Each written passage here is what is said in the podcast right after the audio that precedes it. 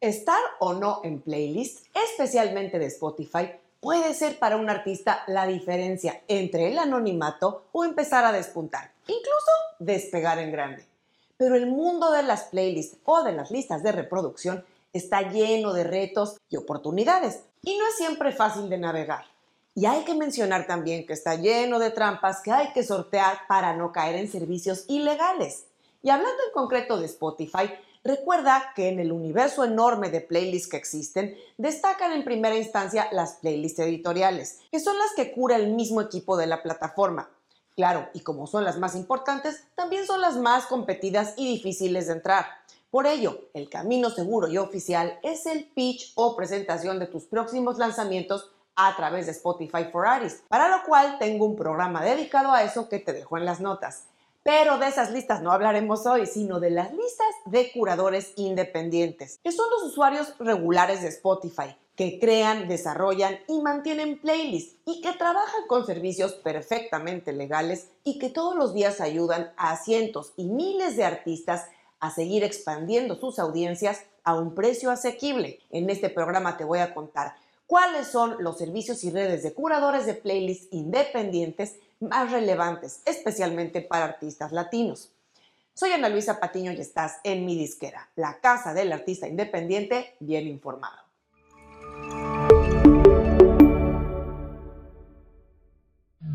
Te preguntarás si es ilegal pagar por reproducciones ¿por qué sí es legal trabajar con curadores independientes que cobran? La respuesta es sencilla, porque no es lo mismo pagar por reproducciones garantizadas, donde generalmente son bots que inflan los números, a pagar porque tu música sea escuchada y, ojalá, para que entre alguna playlist si el curador en cuestión la considera adecuada. Eso hace toda la diferencia entre la ilegalidad, que es penalizada por Spotify, y las prácticas recomendables que te van a ayudar a crecer tu audiencia de forma inteligente y legal. Las principales ventajas de trabajar con redes o servicios de curadores independientes, además de estar en el terreno legal, es que puedes empezar desde presupuestos bajos. Puedes enviar música que ya está publicada y no solo tracks inéditos como sucede en Spotify for Artists. Puedes también aspirar como artista nuevo o con poca audiencia a entrar a listas, aunque sean pequeñas, y así ir creciendo tu presencia. Dicho esto, vamos a pasar a hablar de los principales servicios que puedo recomendarles para trabajar con curadores independientes. Ojo, no son los únicos, pero son los que considero más relevantes. Aclarar antes también que como todos estos servicios son empresas internacionales, no están hechas de origen para el mercado hispanohablante por lo que la capacidad de filtrar géneros en español es más limitada. Así es que hay que ensayar con varios filtros y combinaciones para ver mejores resultados. Por ejemplo, tal vez no encuentres el género regional mexicano o música mexicana, pero si pones la palabra latina o latino, puedes empezar a filtrar a partir de ahí todos los géneros que te arroja. Hay que pasar buen tiempo jugando con los filtros y haciendo distintos tipos de búsqueda. Dicho eso, vámonos con los servicios. Comenzamos con Submit Hub. Actualmente es el servicio de curadores de playlist más grande y tiene la opción de idioma español. Amado por muchos y odiado por otros tantos, es uno de los servicios de curadores más grandes e importantes, tanto por la cantidad de curadores que en él participan como por la transparencia de su modelo de servicio e interfaz amigable. Submit Hub funciona con un sistema de créditos y los hay de dos tipos, los estándar y los premium. Los estándar no tienen costo y solo se pueden recibir dos cada cuatro horas, mientras que los premium se pueden comprar, comenzando en 5 créditos por 6 dólares y con descuentos en volumen.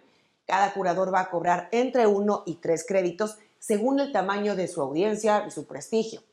Si usas créditos estándar o gratuitos, los curadores no están obligados a enviarte retroalimentación, mientras que con los créditos premium deben responderte en 48 horas. De lo contrario, tienen que devolverte esos créditos y los puedes reinvertir. Puedes buscar también y filtrar a los curadores bajo distintos criterios, como género, país, tasa de aceptación, nivel del curador según los créditos que cobra, entre otros. Y en sus perfiles podrás ver sus playlists más populares. Las campañas, es decir, el tiempo que puedes permanecer en una playlist en que te aceptan, suelen ser cortas, Pueden ser una o dos semanas, dependerá del tiempo que cada curador quiera mantener la canción en su playlist.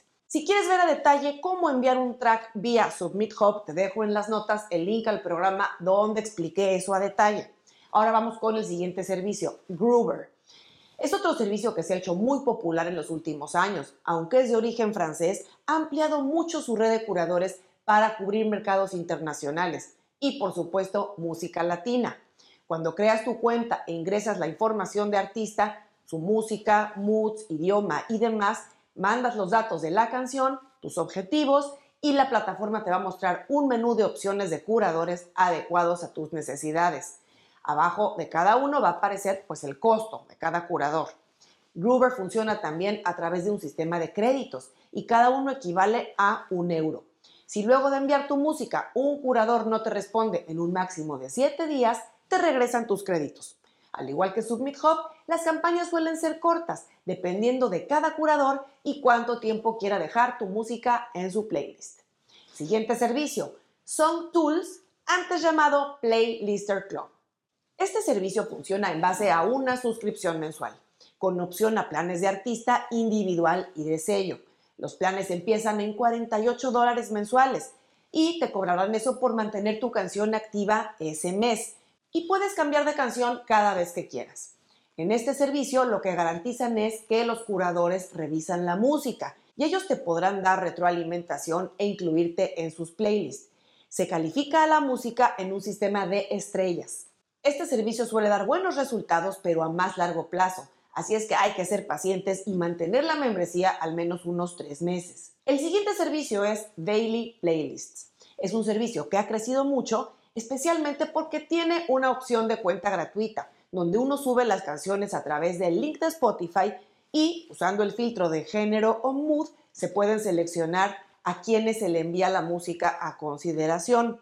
En el plan gratuito se puede mandar la música hasta a 25 curadores o playlists individuales al mes y cada mes se pueden hacer otros 25 envíos, incluso con la misma canción. Para muchos artistas, Daily Playlist ha resultado efectivo, pero no hay garantía que los curadores la van a escuchar.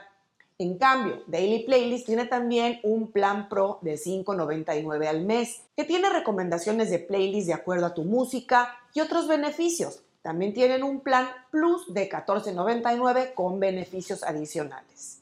Ahora vamos con el siguiente servicio que es Playlist Push. En este servicio no vas a seleccionar a los curadores de forma individual, sino funciona bajo campañas preestablecidas. Cuando uno manda la música y su información, ellos revisan esto y te envían una propuesta de campaña incluyendo a los curadores que ellos consideran adecuados para tu música por lo que es indispensable ser específico seleccionando únicamente los géneros que tiene tu canción, ya que si pones más géneros para tener visibilidad a más curadores, te van a llegar campañas muy caras. Playlist Push parte de precios mínimos más elevados que los servicios anteriores. Manejan dos parámetros de costo, menos de 285 dólares o arriba de esa cantidad, pero nunca te va a sugerir campañas mucho más bajas de eso. En Playlist Push las campañas duran dos semanas, aunque si los curadores deciden dejar la canción más tiempo, no te van a cobrar más. Tienes también acceso a analíticas sobre el desempeño de las campañas. Siguiente servicio, Sound Campaign. Funciona de manera similar a Playlist Push, aunque es más económico, pero eso se debe a que no tiene tantos curadores. Aquí uno tiene que enviar la información de la canción con los datos que piden se envía a revisión y de ser aceptada te van a hacer una propuesta de campaña con un precio que va a comenzar a partir de 50 dólares.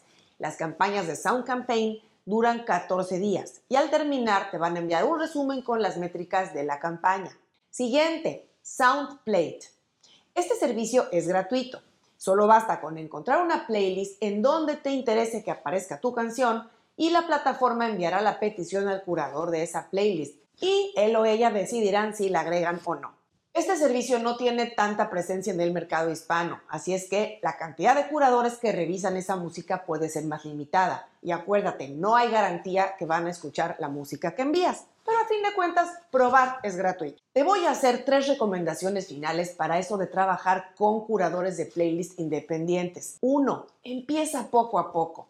Si nunca has trabajado con este tipo de marketing de playlists independientes, empieza invirtiendo poco dinero para que te vayas familiarizando, encuentres tus mejores prácticas y estrategias y así puedas ir incrementando tu presupuesto donde te funcione mejor. Número dos, no te desanimes si no tienes buena aceptación. Los curadores cuidan mucho sus listas y sus métricas, sobre todo la cantidad de escuchas y oyentes que generan, y también su skip rate, que es la tasa de canciones saltadas u omitidas en sus listas. Por eso es comprensible que un curador no agregue tan fácil las canciones que recibe, porque va a dar prioridad a las canciones o a los artistas que ya le han funcionado antes. Y número tres, diversifica tu marketing. No apuestes todas las canicas a este juego de las playlists. Diversifica tu inversión, sea poca o mucha, entre trabajar con curadores y todo lo demás cómo hacer campañas publicitarias en YouTube y redes sociales, crear buen contenido para nutrir todo tu ecosistema digital, trabajar en tu networking con otros colegas y gente de la industria y demás. Si quieres más ideas de cómo diversificar el marketing para tu música, revisa este programa que te dejo por acá.